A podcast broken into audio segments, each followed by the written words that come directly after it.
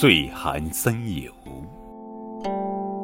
北宋神宗元丰二年（一零七九年），苏轼遭权臣迫害，被捕入狱，经王安石等人营救，使得从轻定罪，安置黄州管制。黄州即今湖北黄冈，作为罪人的苏轼。初到此地时，心情很苦闷。稍后，家眷来依，朋友来访，苏轼的心绪慢慢好转。但生活上又发生了困难，便向黄州府讨来了数十亩荒地，开垦种植，借以改善生活。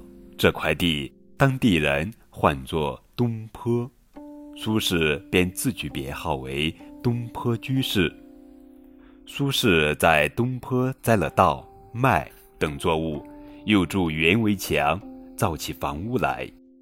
房子取名雪堂，并在四壁都画上了雪花。园子里则遍植松、柏、竹、梅等花木。一年春天，黄州知府徐君猷来雪堂看望他。打趣道：“你这房间起居睡卧，环顾侧看，处处是雪。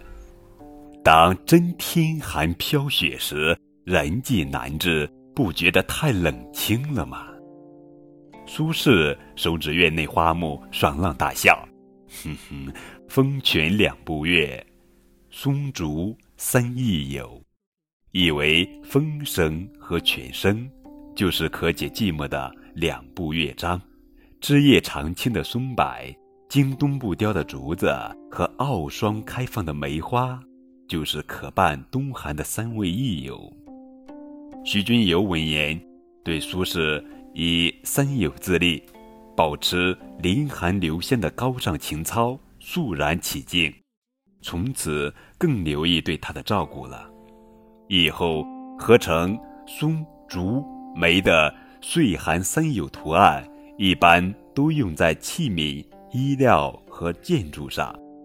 仁人志士对他的理解是借此体现傲霜斗雪、铁骨冰心的高尚品格，老百姓则看重其长青不老、中冬不凋，引申为生命力的旺盛，所以也成为了吉祥的象征。这就是成语“岁寒三友”的故事。